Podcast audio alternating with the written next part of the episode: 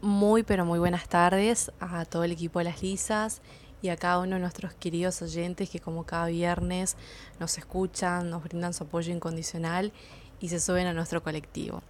Muy bien, como es de público conocimiento lo que fue la búsqueda de la menor M hace unos días en nuestro país, hoy vamos a tocar el tema de cómo es el procedimiento ante la desaparición de una persona allegada, ¿sí?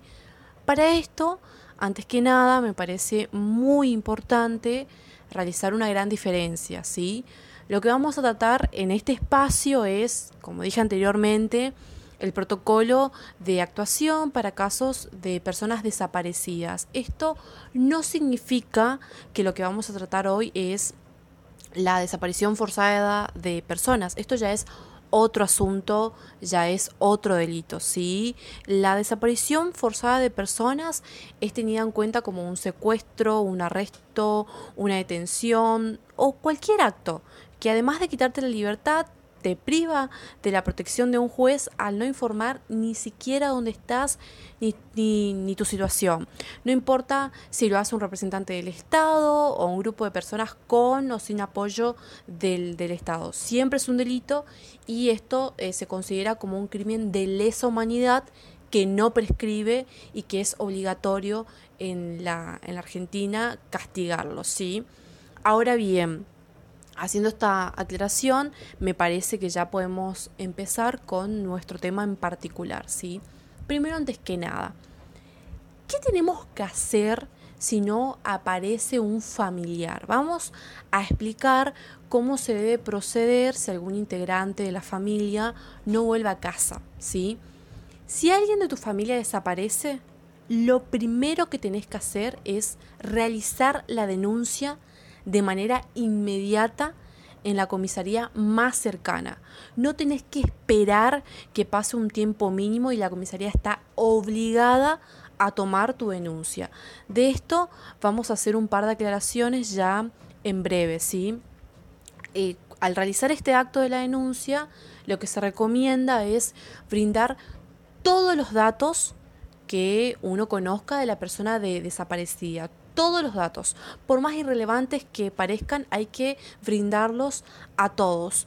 Eh, hay que llevar también una foto la más actualizada que una posea y también informar sobre los vínculos cercanos de la víctima, si la persona es un niño, niña o adolescente, hay que detallar las relaciones en la escuela y sus círculos de, de amistad, hay que brindar detalles sobre la última vez que fue vista, como por ejemplo la ropa, el calzado, el lugar, el horario, si tenía planes previstos, si iba acompañada, hay que aportar también información sobre el uso de redes sociales, cuentas de correo electrónico, historiales de, navegación de Internet, también eh, hay que informar si esta persona eh, tenía rutinas de uso de, transporte público, si contaba, por ejemplo, con la tarjeta SUBE, aportar datos financieros, uso de tarjetas de crédito, de débito, toda la información que uno conozca.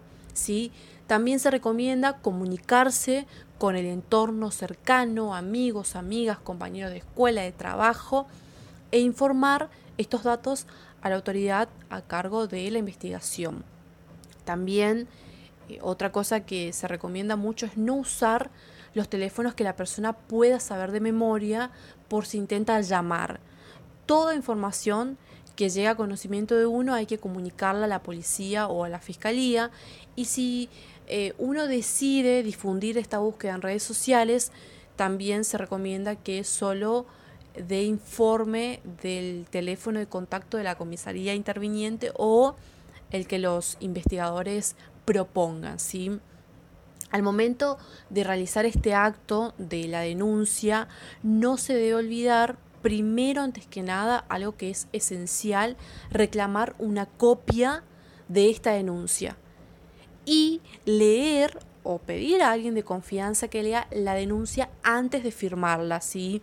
Esto se debe registrar como denuncia, no como una exposición civil, ¿sí? Esto es muy importante. Y como nombré anteriormente, hay que entregar una foto la más actualizada que una posea de la persona desaparecida, ¿sí? Y hay que exigir que esto sea caratulado como medida de protección, no como fuga de hogar ni averiguación de paraderos, ¿sí? Como medida de protección, ¿sí? Si la denuncia se presentó en la policía, deben informar de manera inmediata al juzgado y a la fiscalía de turno. Y también uno tiene que exigir los datos del juzgado y la fiscalía que intervienen porque esto nos va a servir para luego realizar un seguimiento ya del caso judicial. Y en el caso de que la persona aparezca es muy importante acompañarla a la comisaría para dejar sin efecto la búsqueda, ¿sí?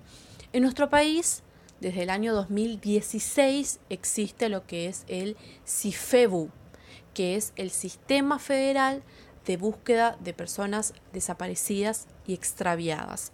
Este sistema tiene por objeto coordinar la cooperación con todo organismo que intervenga en la búsqueda de personas. y Las fuerzas policiales y de seguridad que tomen una denuncia por desaparición de persona deben poner en conocimiento de manera inmediata a un juez o fiscalía. ¿sí? Y los magistrados podrán solicitar la intervención de lo que es el programa Buscar que permite ofrecer recompensas para obtener información. con, con esta creación de este sistema, el Estado argentino se sumó al esfuerzo conjunto con otros países e instituciones para generar lo que son políticas públicas activas a fin de contar con procesos más eficientes de la búsqueda de, de personas perdidas. ¿sí? Bueno, Ahora me parece oportuno realizar ciertas eh, aclaraciones con respecto a las primeras horas de investigación.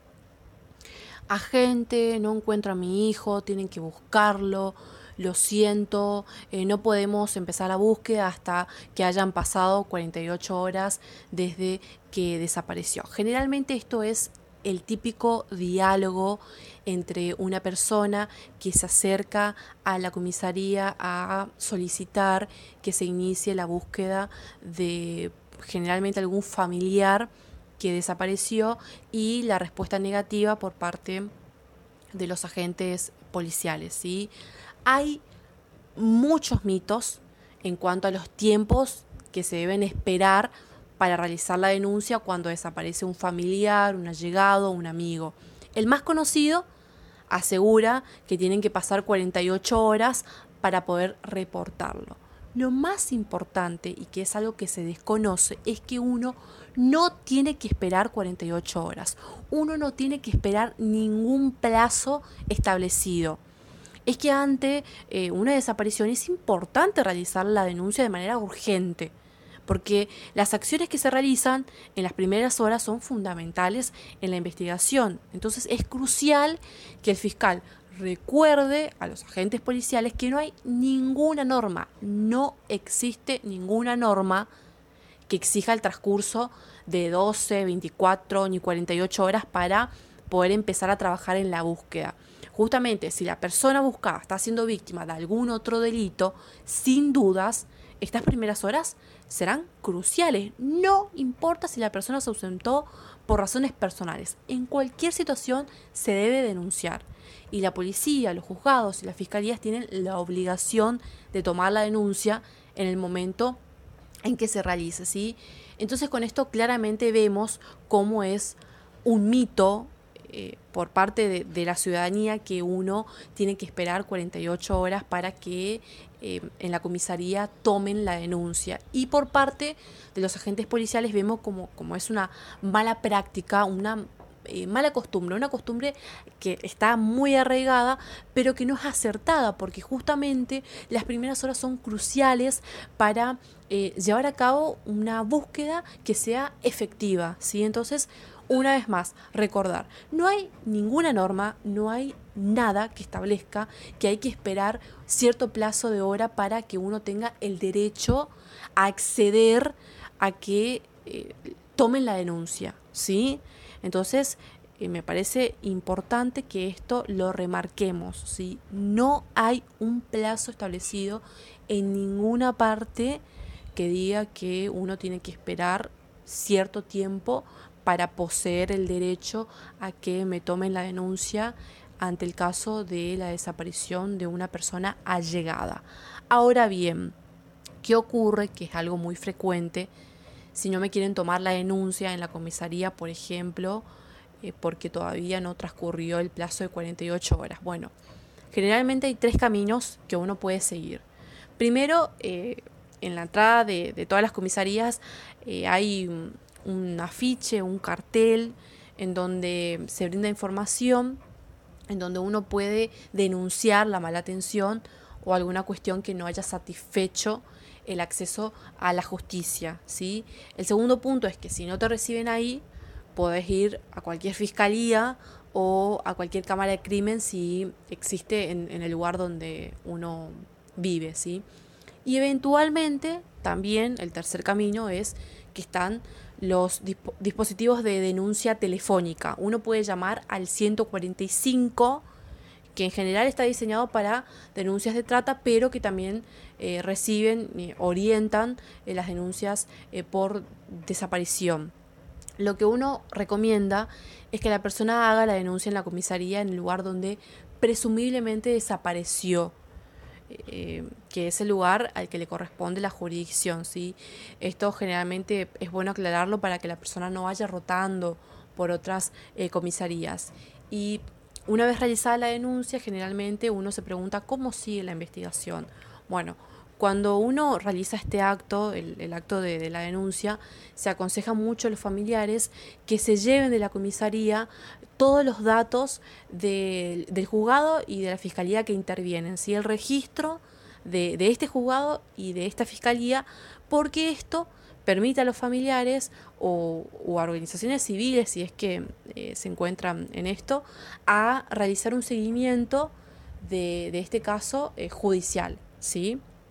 Bueno, ya para ir cerrando la columna de este viernes, me gustaría eh, tocar un tema que también fue muy visto en las noticias tras la búsqueda de esta niña, de la menor M, y es eh, lo que es conocido como el programa Alerta Sofía, ¿sí?